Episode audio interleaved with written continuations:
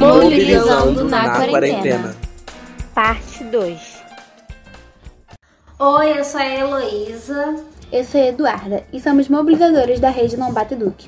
Estamos aqui porque estamos fazendo uma série no IGTV para apresentar a rede Não Bate Duque e falar um pouquinho sobre o que trabalhamos. E nesse episódio vamos falar sobre o jovem para jovem e direito à participação e como a gente atua nessa área. A Maria vai falar um pouco sobre o que é direito à participação. Direito à participação, o nome já diz muito, que temos o direito para participar das decisões em nossas vidas, no dia a dia, na família, na rotina, ocupar cargos de grandes importâncias, como Grêmio Estudantil, poder falar em nossos lugares de fala, poder dar nossas opiniões e também dizer o que está bom ou não para nós. Não é, Heloísa? É isso mesmo, Maria. E cada lugar que somos escutados é uma conquista nossa. E é a partir da participação que a gente garante que crianças tenham seus direitos respeitados e que adolescentes possam demonstrar suas opiniões.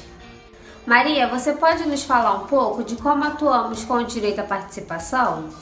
Uma das formas de botar em prática o direito à participação são as rodas de diálogos, que acontecem em lugares como colégios, postos de saúde, a roda de diálogo é um lugar onde todos compartilham suas vivências, momentos que podemos falar sobre educação positiva, dar dica e mostrar o melhor caminho para certas situações.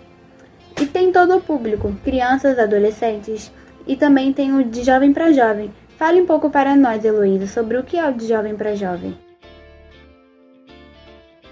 Então criamos esse projeto para formar jovens e adolescentes e eles pudessem replicar e formar outros jovens e esses jovens formar outros jovens e assim as rodas de diálogo pudessem rodar todos os lugares que a gente não pudesse estar. Fazemos formações de rodas de diálogos com o intuito de desnaturalizar a ideia de que educar com violência é o certo.